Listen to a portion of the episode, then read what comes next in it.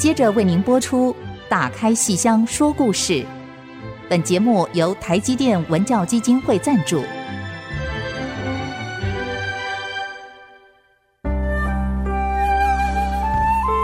打开戏箱子，看见台上的精彩一刻。戏箱子里还有许多你不知道的喜怒哀乐、悲欢离合。让戏曲专家王安琪、罗世龙和您一起打开戏箱说故事。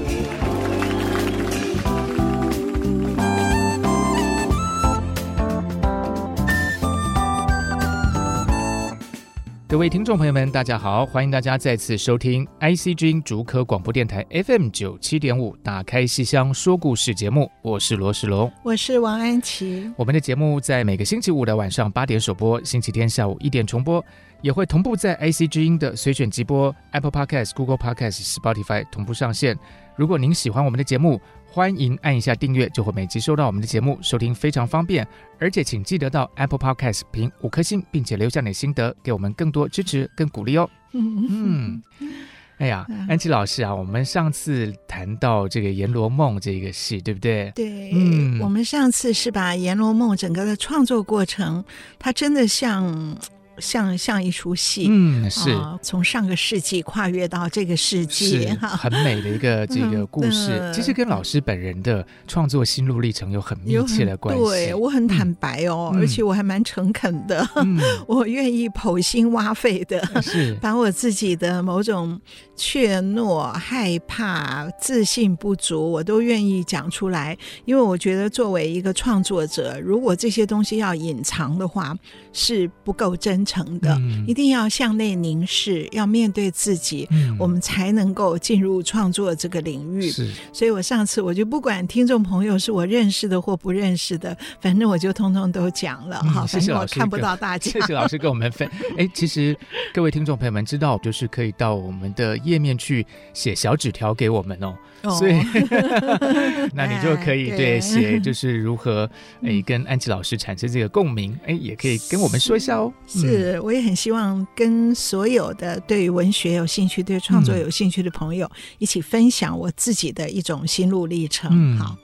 那我们上次节目最后的时候开始介绍《阎罗梦》了，嗯、哇！前面《阎罗梦》的背景我们讲了几乎一整集，哎，可是很重要哎，因为它让我们知道说它的这个脉络、脉络缘起哈。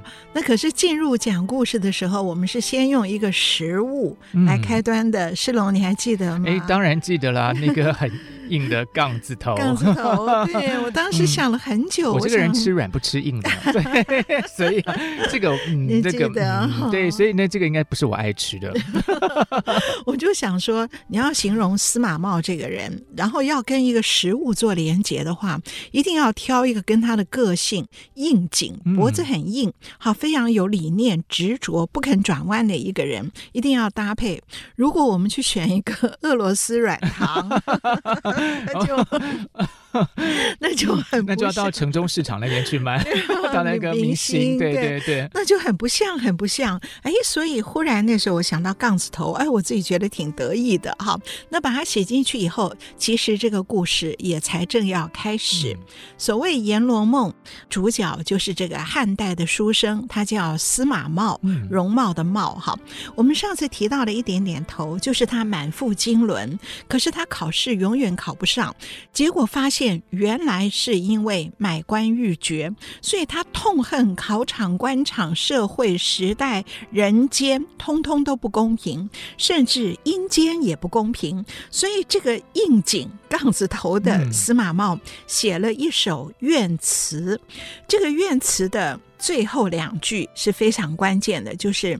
如果能让我做阎罗王，那么我可以把阴间天地的一切不公平，把它导正过来。嗯、所以阎罗若能归我做，天地从此一片清。阎罗若能归我。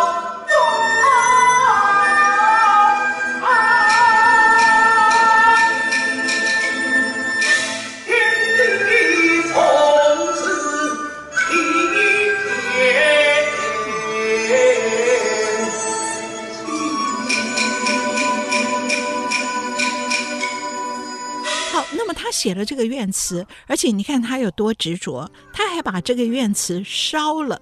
他觉得要烧了，玉皇大帝才能够接收到。嗯，结果果然玉皇大帝接收到了。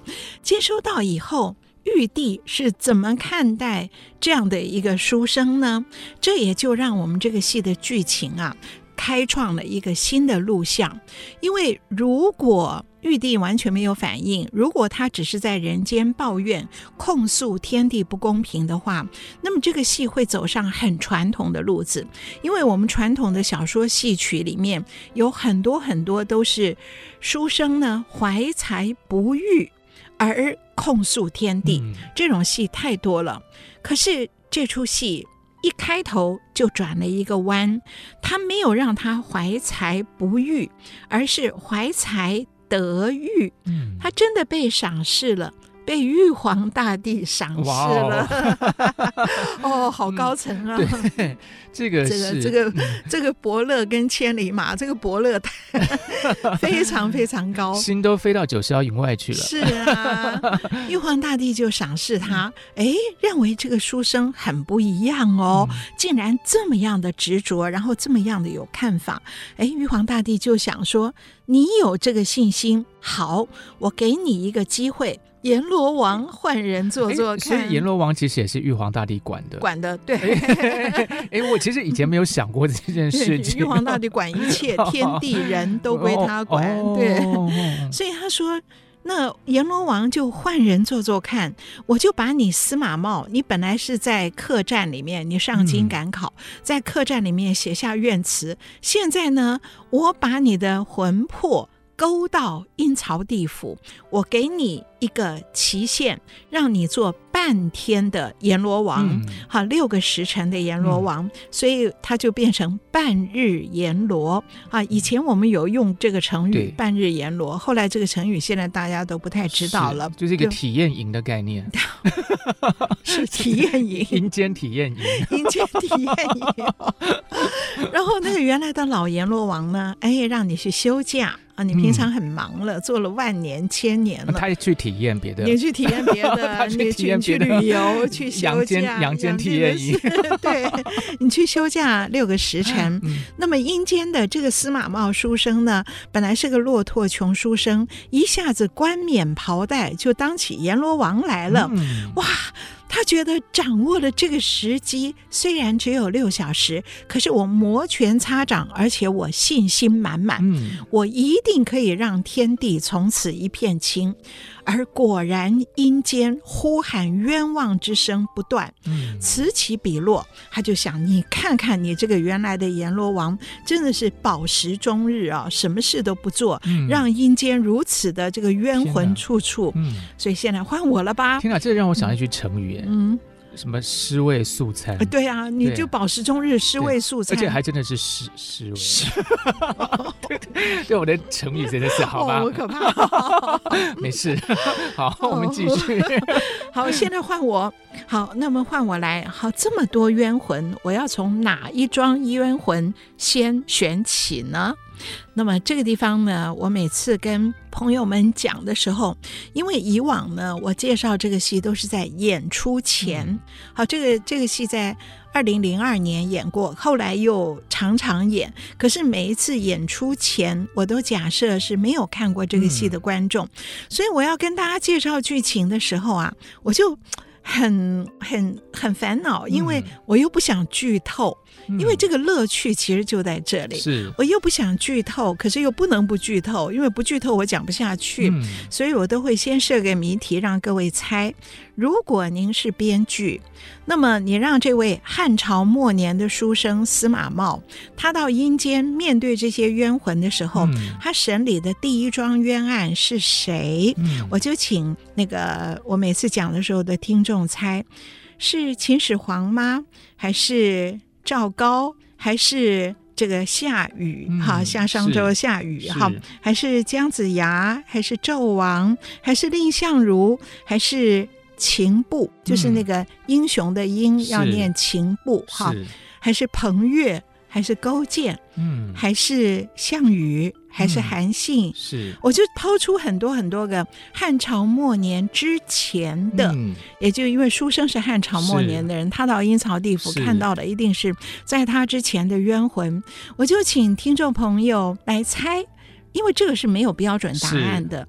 你纯粹站在编剧的角度，你觉得如果你是编剧，你会选谁来当第一个冤魂重审冤魂的对象？是老师，这有点。国学尝试的味道，对不对？我觉得就是完全看大家对戏的感觉。嗯、你想选秦始皇或纣王吗？嗯、我想没有什么人要选，嗯、因为他们已经是典型的暴君。嗯，你再去演他们的冤枉，除非你要为他翻案，不然的话，就很很无趣的事。嗯，那你要选姜子牙吗？姜子牙实在太老了，有什么冤吗？他对，但每个人都心里觉得不满足。可是姜子牙太老了，你在台上出现一个八十多岁的冤魂，他就去钓鱼就好了，就就他钓鱼啊，也蛮开心。觉得他的形象就 对，就很飘逸啊，钓鱼啊，在山里这个。对，可是你选姜子牙，你有没有觉得这个就是第一段的主角就？就不够帅，而且不够 不够没有张力，没有张力，而且我们对。他没有太深的感情，嗯、所以如果是秦部彭越，我们原来那个陈雅仙老师选了秦部彭越，我觉得他有点高估我们的文史素养。是。我们观众虽然认得秦部彭越，可是我们对他们一定没感情。嗯，所以如果大家对编剧有一点敏感度，有一点感觉的话，一定会选项羽。对，《霸王别姬》嗯、哇，就算您对京剧、对戏曲完全没有概念，张国荣总是我们 大家的偶像。嗯、是，所以《霸王别姬》这个是每个人都觉得好美、好美啊。然后项羽这个人物是这么样的。让人喜欢，虽然他是败了，可是他是悲剧英雄。嗯、所以，我们《阎罗梦》这出戏，让这位这个司马茂当了半日阎罗以后，他首先选择审理的冤案是项羽喊的冤。是，那到底项羽会怎么喊冤？喊什么冤呢？我们先一起来脑力激荡一下，休息一下，马上回来。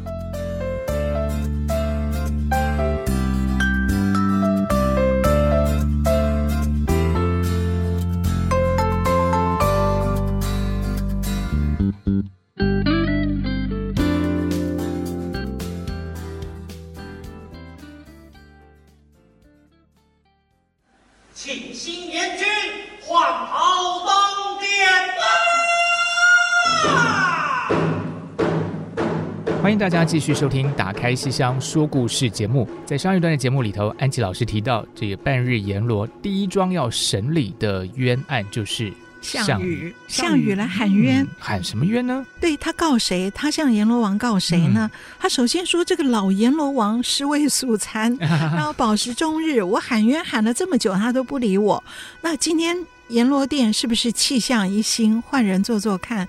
那我要把我的冤枉再说一遍。嗯、我要告谁呢？我们想，如果项羽告韩信，他败在韩信手下，嗯、败在刘邦手下。如果他告韩信，告刘邦。项羽就不是霸王了，嗯，因为这胜负乃兵家常事，项羽心中一定会把韩信视为可敬的对手，他绝对不会到了阴间以后来呼冤，然后说我被韩信打败了，然后那我我要告他，这个就不是霸王的气度，嗯，所以我们绝对不会让他告韩信或刘邦，那他告谁呢？结果很好玩的是，他告的是我的冤在哪里？我的冤不在我败了，而是我。我身为人魁首，项羽活着的时候是人间的魁首，结果我死后却无头，所以项羽的形象是个无头鬼。嗯、哎呀，太没有样子了，嗯、对不对？这个李清照都说他生为人杰，生当为人杰啊，对不对？死亦为鬼雄，结果为什么我死后却无头呢？我堂堂楚霸王以无头鬼的姿态出现。这就是我要告的小人们。嗯，那么这是什么小人们呢？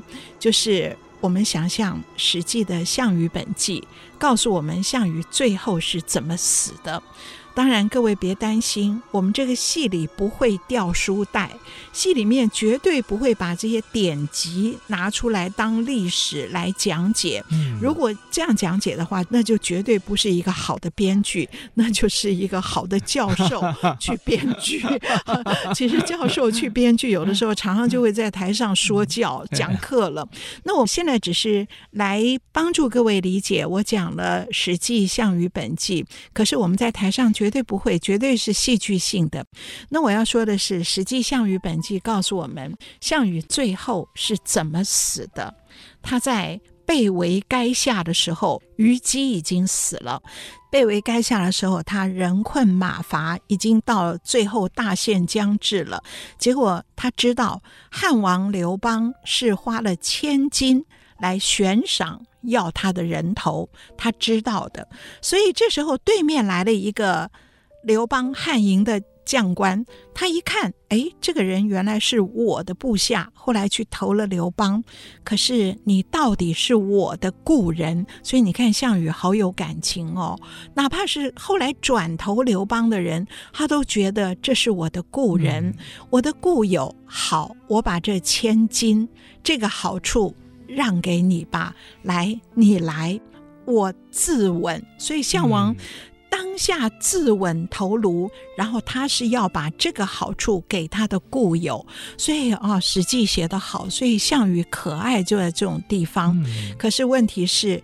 好多人要来争项羽的尸体，所以他的头割下来自刎而死以后，一大堆人跑上来，包括他的故人上来就揉践项羽的尸体，把它分成好几块，要去夺千金的几分之几。嗯、所以项羽最后是无头，而且几乎还被分尸。这个是作为一个英雄到头来最不堪的事。而且这些人不是大将，而是默默无名的小人。是所以这些小人趁我危难的时候来取我性命。所以项羽在阴间要告的就是这些趁危逼命、趁我危急逼我性命的小人。嗯、那么这样一告。你看他的个性就显现出来了，而且他的性情之之可爱，他这个人重情分的这个地方也都显现出来了。那么这位半日阎罗一听以后，肃然起敬啊，认为真的是袭英雄告小人，这个项羽真乃霸王也，所以。哪怕是选一个我们都熟悉的历史人物，嗯，可是我们对这个人物的性格一定要有非常细致的一个掌握，哈。所以这个半日阎罗呢，就接受了这一桩冤案，所以叫那个取他分尸的那些那些小人们，把他们叫上来，叫他们把人头还给项羽。所以项羽在当场，他出场的时候是个无头鬼，嗯、然后那时候把人头弄上去，这个形象当时我们考虑了很久。嗯、我就记得小平导演那时候，李小平导演在排的时候，是就是要看。项羽怎么弄成无头鬼呢？当然不可能是没有头啦，所以就是整个人把那个那个头发从上面这样覆盖下来，然后等到这些小人们归还他人头的时候，他是把上面的覆盖的东西拿掉，嗯、而露出项羽的脸谱出来。所以这些技术性的呃服装、化妆，好，这些技术性的问题是很繁琐的，嗯、而且在舞台上。一定要非常小心，对啊，而且要算秒数，是你要怎么样拿掉什么东西，这个很重要，很重要。所以一台戏啊，真的是，嗯，这些细节的地方啊，都千万要注意。戏好就好在细节，是啊，真的是。观众有时候就是要看那个细节，对啊。而这种地方，我们做编剧的人是完全使不上力的。嗯、这个真的是完全靠导演跟演员他们之间拿着码表在那边算的。是，是所以排练是需要很多次、嗯、很多次的。而且我们这么期望说项羽他能够稍微得到某种平反哈，对，他应该要就那个那个时间点的确要掐得好，然后这种帅气的就恢复了这种。对，哦、可是当然他不可能把那个覆盖的那个无头的那个东西拿。掉以后，不可能露出他他得胜时候的一个因罪，嗯、所以是最后兵败。被围在乌江的时候的那个也是披头散发的项羽，可是至少是有头的。是是。那么这个半日阎罗接受了他的这桩冤情，可是接下来他要为项羽，就是我把这个小人处置了，也让他们还了你人头，可是你。你项羽，我要怎么偿还你这一辈子的欠缺，这辈子的遗憾呢？就是我要判你来世，你这一辈子欠缺的东西，我希望你的来世能够补偿。哎呀，这个里面就好有趣哦，这就牵涉这个剧作家对于历史人物的评价。项羽这辈子少什么？我想很多人对项羽是有不同的，他是可爱的人，可是他的性格的分析也有种种不同的切入点。那么这个剧作家呢，就必须。有自己的，就是他必须掌握其中一端，而不能够把全面的都放进来。而掌握的最关键的一点是什么呢？其实也是根据史记的《项羽本纪》，不过也不会在舞台上演出。那可是我要跟朋友讲，史记《项羽本纪》对于项羽在学习过程中他的欠缺。指的是什么呢？他一开头就说，项羽年少的时候学书不成，去学剑。好书没有读好，结果放弃了读书，去学剑又不成。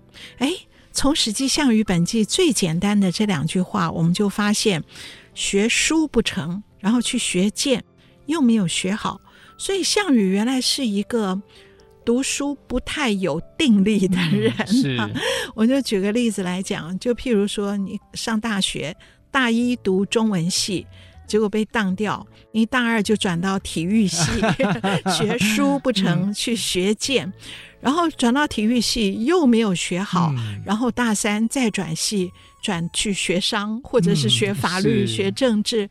啊，这就是一个频繁转系的 没有定力的学生。所以最基本的就是项羽的人文素养不够，然后大一国文也修的不好，嗯、学书不成最主要。体育也没修，也没有修 好。不过他后来后来力气很很够，力拔山兮哈。然后他的一生，项羽一生还有一个很重要的事情，他攻进咸阳。他跟刘邦约定，看谁先攻进咸阳。结果他攻进咸阳以后，竟然做了一桩很错误的事。火烧阿房宫，嗯，他竟然把这样一个重要的宫殿、重要的文化古迹烧掉了。所以项羽真的是没有修过文资法，是，因为他对文化资产这么轻忽，所以学书不成，又没有修文资法，所以我们的剧作家认定项羽缺少的是。人文素养，嗯，是这一辈子缺少人文素养，所以呀，我刚刚讲的这些呢，不可能在台上去演火烧阿房宫，嗯，也不可能演他小时候一直转戏，啊，这都不会演，就要靠观众去脑补。所以，也就是看《阎罗梦》啊，有一个非常大的乐趣。你如果都不知道。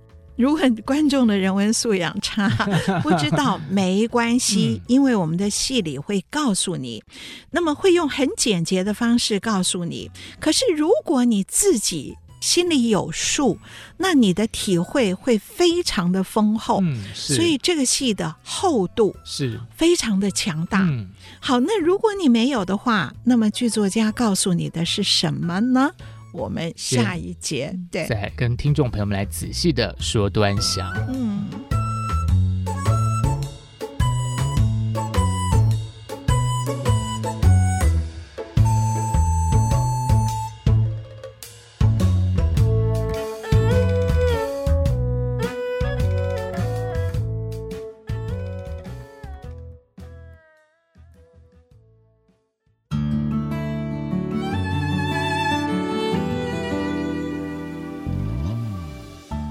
现在收听的是 IC 之音打开戏箱说故事节目。在上一段的节目里头呢，我们谈到，诶，到底项羽这么一个盖世英雄，其实欠缺了什么哈？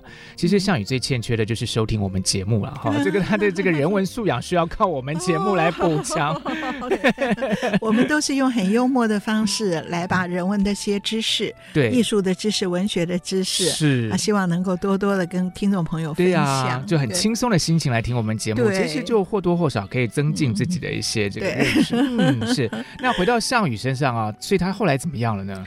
那我们刚刚讲的就是说，我们按照《实际》来分析的话，项羽欠缺的是人文素养。可是听众朋友，就算不知道，你自己脑海中没有，也别担心，因为这个戏里面编剧有责任，好用戏剧性的方式告诉听众朋友。好，所以在这个半日阎罗要为项羽选择，你这辈子欠缺了什么，我下辈子就判你转世为谁，补偿你什么的时候，这个半日阎罗自己唱了一段：你要万夫不敌堪称勇，乱世之中是英雄，只可惜。经史子集全不懂，文不顺来理不通。你看这个最关键的两句。嗯半日阎罗说：“ 国文不及格，而且这个呃，连那个叫什么作文也不太行，不行。经史子集全不懂，文不顺来理不通，嗯、所以你在草莽间能得一时成，千秋大业是难成。嗯、你光是力拔山兮不够，要人文素养够，嗯、才能够千秋大业，才能创千秋大业。”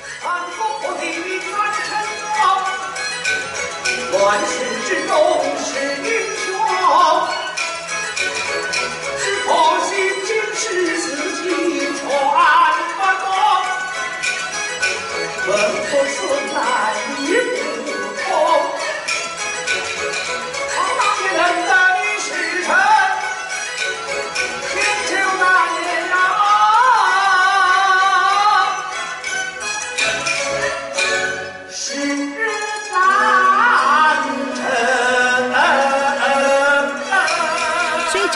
阎罗用这么通俗简单的几句唱，就把我们刚刚解释了半天的东西，很轻松的点了出来。而项羽一听，觉得有理呀，有理呀，嗯、所以这个阎罗殿果然是气象一新啊！所以换人做做看，真好。那我如果我能够有来世的话，我希望能够智勇双全，不只有勇，还有智。好，请阎罗您判我，如果我能。能够有来生，我能够做什么呢？然后半日阎罗就判项羽转世为什么呢？很有趣的是，他说你转世很方便，改姓不改名。哦，改姓不改名，名字不用改，你叫项羽，对，你就改托生在官家，变成关羽，好，好方便哦。项羽直接改关羽，可是我除了方便之外，半日阎罗的思考逻辑在哪里呢？关羽人文素养够不够？熟读春秋，哇，就这四个字就不得了了。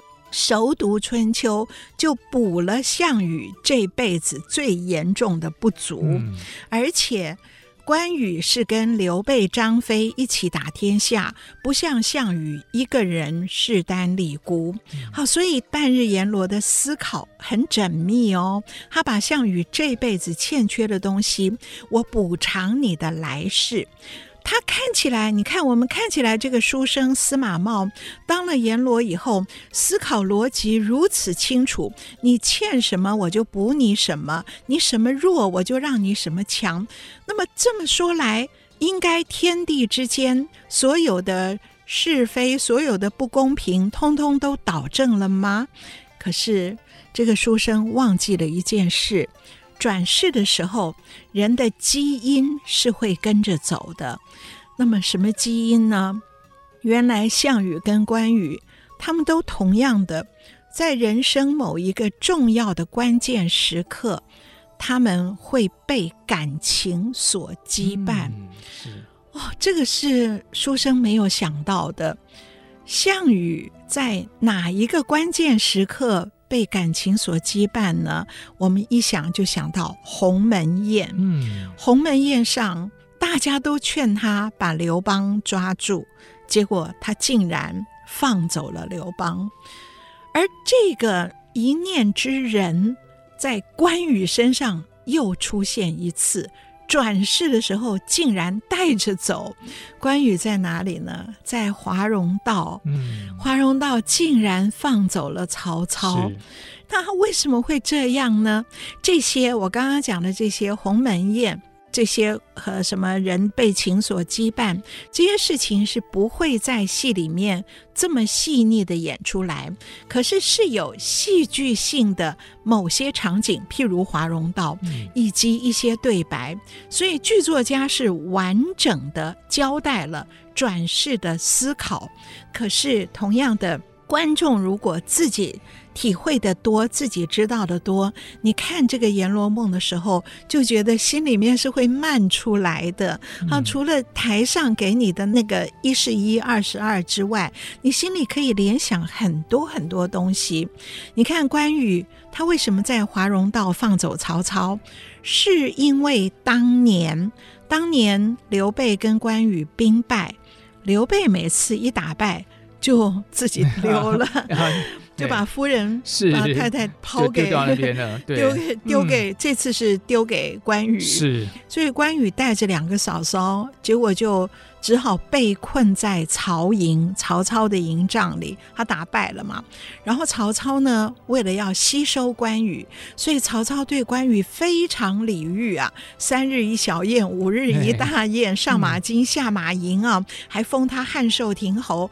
所以曹操对关羽如此礼遇，可是曹操也考验关羽，所以故意让关羽跟两个嫂嫂住在同一个卧房，然后就是要考验他，而关羽很。机警是，他晚上不睡觉，在读书，熬夜，熟读春秋，所以人文素养高，所以要熬夜。对，虽然对身体不好，可是他人文素养就因为熬夜而是 留下了熟读，而且因为人文素养通过了曹操的考验。对，很有趣啊！这个三国的故事真的好有趣啊！然后曹操白费心机考。验也没有成，上马金，下马银，三日一小宴，五日一大宴也没有成。等到关羽一听说大哥刘备的下落，他立刻带着两个嫂嫂，嗯、保护两个嫂嫂千里寻凶，而且中途路上过五关斩六将，他斩的是谁？都是曹操的人马，曹操的兵将。嗯、所以关羽他重感情。他心里觉得对不起曹操，你对我那么好，我却杀了你的人。嗯、因此，到多年后，他在华容道碰到曹操的时候，他放走了他。嗯，被感情所羁绊，跟项羽一样。是，你看人嘛。可是我觉得人可贵就在这里，嗯、就是因为多情，所以我们都喜欢项羽，喜欢关羽。嗯，我们会喜欢刘邦吗？会喜欢刘备吗？无感。当然不喜欢。对，你看刘邦这种人，可是啊，用成大事的人就要这样。是刘邦这种人，看到自己的父母，他打败仗，父母被这个项羽抓住了以后，项羽威胁他：“嗯、你父母在我手上哦，你要不要投降？”而刘邦就是死皮赖脸的说。好啊，你要把我父母要是煮成肉汤的话，也分我一碗呐、啊。嗯、这种流氓啊，无赖呀、啊，嗯、可是他就能当皇帝对啊？结论是什么？结论 结论就是不要这么的心狠吧？对、啊，因为大家都不喜欢、啊、不喜欢他。对啊，对当皇帝只是一时的。是啊。嗯、好，当然这些东西都不会在台上演。可是如果我们观众听众心里有数的话，你真的在。看项羽转世为关羽，而还是不能够成就功业、统一天下，不能帮他的大哥刘备统一天下的时候，你心里的感触会更多更多。嗯、因为人的可贵不是在你功成名就上面，是，是在有情或无情上面。是，是可是对这个半日阎罗司马茂来讲。我只有六个时辰呢，嗯、我已经判了第一次让项羽变关羽，转世为关羽，那结果又是失败的。那么我要判第三次，掌握最后一点点时机，判关羽转世为谁，我才能够让阴间的种种不公平归于公正呢？这个半日阎罗心里是着急的，嗯，可是他还是充满了信心，是因为他相信人间是非公道是天道好还的。嗯、他充满信心之下，他是怎么样去判第三次的转世轮回呢？嗯，这个呢，我们就先卖个关子，然后待会再来跟听众朋友们细细的详说。是。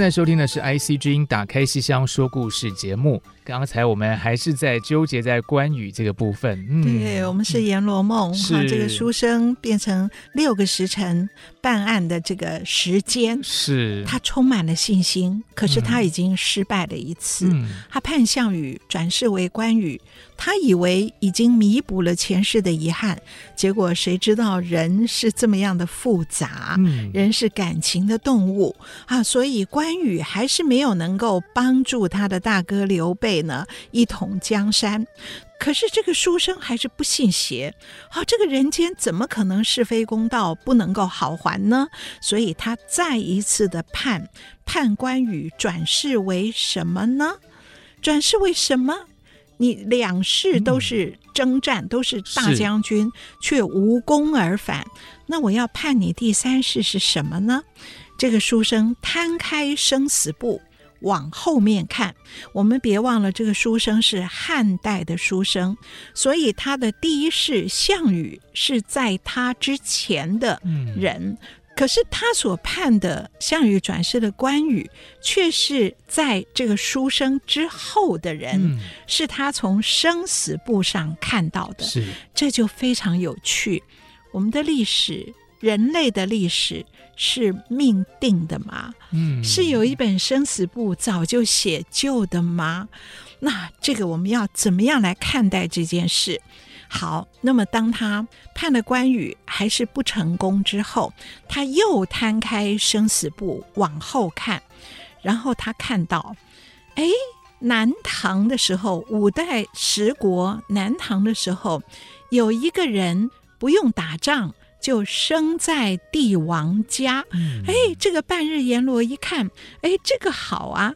那项羽、关羽打了一辈子都没有办法能够当上帝王，那么现在后来往后有这么一个人能够生在帝王家，这是不是就弥补了他前两世的遗憾呢？所以他大笔一挥，就命关羽说：“你转世为南唐李煜，李后主。后主”哇，嗯、听到这边。每次我们演到这边，观众都会笑，对，笑什么？觉得这个书生也发昏了。谁不知道李后主是个亡国之君？之君嗯、结果你为了偿还项羽、关羽没有办法成功的这个遗憾，你竟然判他。做李后主，那你你这个代理的阎罗王是不是太失职了？那个真的阎罗王会不会跳出来抗议呢？嗯、所以每次到这边，观众都会笑。而其实这里面就点出了一个问题：这个不是代理阎罗王失职，也不是剧作家糊涂，嗯，而是什么？他让我们知道个人的命运跟人类的历史。你要说他是命定的吗？的确有那么一个生死簿，所以这个阎罗王可以看到千年万年之后的人类历史，他可以看到有一个南唐的李煜生在帝王家，可是问题是，他所看到的千年后万年后的历史，只是一个骨盖，只是一个一个梗架，好，他。不能够看到其中的血肉，嗯，所以他看到了梗概，看看到了骨架，他只知道有个李煜会生在帝王家，可是这个王国、这个帝国能够活多久，能够成功还是会衰败，这就要看李煜这个人的治国能力了。嗯、所以，这个李煜的治国能力，李煜的个性。李煜的才干，李煜的性情，这个是由人自己长出血肉来，所以我觉得这个判到第三世是最有趣的地方。我也看到有的朋友看完这个戏以后，还写了剧评，说这个戏很好看，可是会不会他的史观会不会说是人类的个人的命运跟人类的历史都是命定的呢？有这样的一个疑惑，其实绝对不是。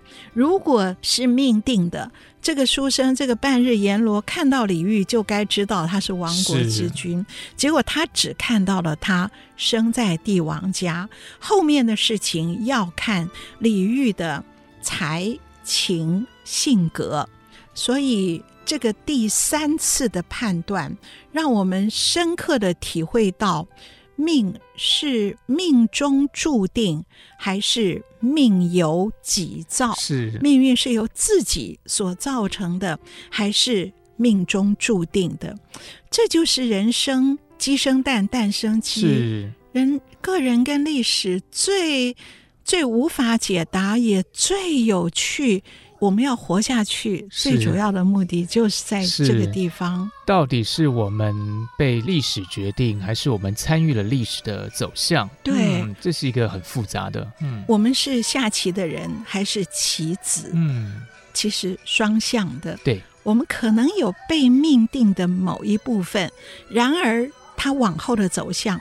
完全看自己的才情性格是，而这个才情性格也无所谓好或坏，因为我后来写了两句叫“才有所偏，命有所限”，我自己觉得很能够涵盖人的。嗯我我自己深刻体会的就是才有所偏，命有所限，哈，嗯，这个大家比较知道。才有所偏，的确是我自己体会出来的。我说像我这样一个人，我已经都退休了，可是我等于这辈子快可以盖棺论定了。我这辈子是个文字工作者，可是对于文字，我还是有所偏。你叫我看剧本、看诗词，我非常有感觉。嗯、可是有一样东西我绝对看不懂，就是公文。哦、哇，老师当过主任呢？对呀，我当过系 主任。怎么会说看不懂公文？哎呀，我当过系主任，可是每次拿到公文，嗯、我看一行以后，我就开始发昏。然后我看到第二行以后，我就整个我就开始问我的秘书小姐：“ 哎哎，这什么东西啊？我要盖什么章啊？” 然后我每次我那秘书小姐太重要了，那真的是我的地下父母。哦，是，所以老师就是请他就是先写好你怎么样怎么样的，然后老师你就写如你吗？没有，我就请他帮我圈写了。然后因为我根本看不懂，然后每次去开会，哎呀，我是拿到那个会议章程，哦，今天的议题是什么什么。我怎么怎么就混掉？而且我发觉有人跟我一样，我本来以为我不专心，没有去仔细看。后来有一次，我跟那个魏海敏老师一起开会，然后也是一个什么文化部讨论什么东西，都有那一大堆那个。然后魏老师就坐在我旁边就问说：“哎，这这是什么东西？我 这字我都认得，我为什么不知道他讲什么？”我就跟他讲：“我也是啊，我都不晓得那个议题到底要讨论什么。凡是所有的东西比较抽象。”涉及理论，或者是比较空泛，我觉得是比较空泛的时候，我就完蛋了。可是讲一个剧本，讲人的一生，讲一些人情世故的时候，我就觉得我的体悟好深好深哦。所以真的是才有所偏呢。所以你看，我后来碰过一次很大的困扰，就是我想辞职。可是我不会写辞呈，我那天我真是困扰极了。我说辞呈第一句话要写什么呀？呃，我想辞职。这个其实还蛮简单明了的。哎呦，真是，就是真的才有所偏。所以我写下剧本里的“才有所偏，命有所限”的时候，是深有所感的，就完全从我自己身上。那么，所以李后主就是这样的。李后主他自己也知道自己的个性。啊！我一世风流共儒雅，诗词歌赋度年华。做雄主本应当横刀立马，怎奈我只谙熟弹板红牙。嗯、所以横刀立马这种事完全不行。可是我懂得弹板红牙，唱诗词的时候我会拍板。大宋楼船逼江下，教坊犹奏后庭花。嗯、所以不知道是谁一念差，把我封在帝王家。所以命运哇、哦，这个跟个性真的是，是我觉得到这个第三次判案的时候，判转世的时候，真的把整个戏的主题还有人类的命运，完全推到了一个极深的深度。是。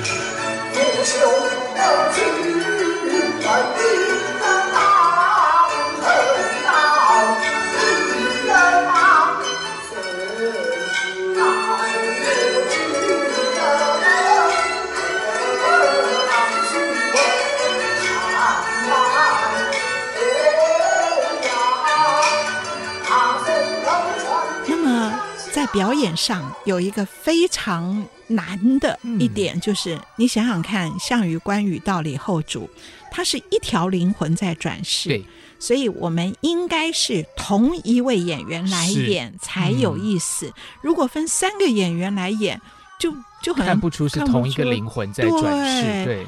可是这就是一个表演上的大难题。嗯、是有谁又像关羽又像项羽，这还好。可是你要又像李后 主，哦，这个不容易。对，对所以这里就牵涉到。嗯京剧的角色行当的问题，是这里也就是一个非常重要的小知识，嗯、所以呢，这个部分我们就先卖个关子，嗯，下次的节目里头就会来跟听众朋友们来介绍。对对对，是一个小知识。是，啊、对。其实像听老师讲到这个半日阎罗这个部分，我们就会深深的感觉到说，其实。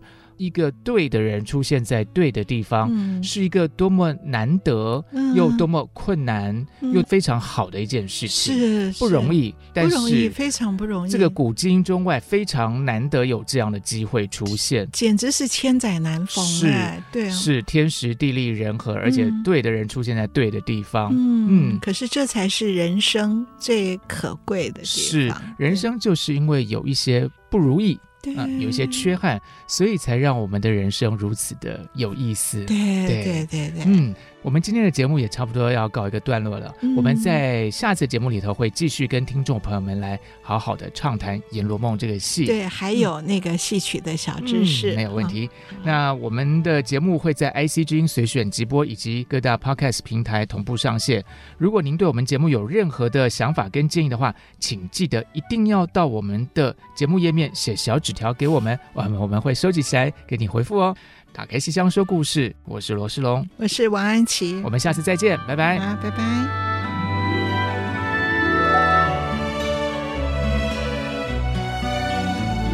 本节目由台积电文教基金会赞助播出，台积电文教基金会深耕文化经典，引动艺术风潮，与您共筑美善社会。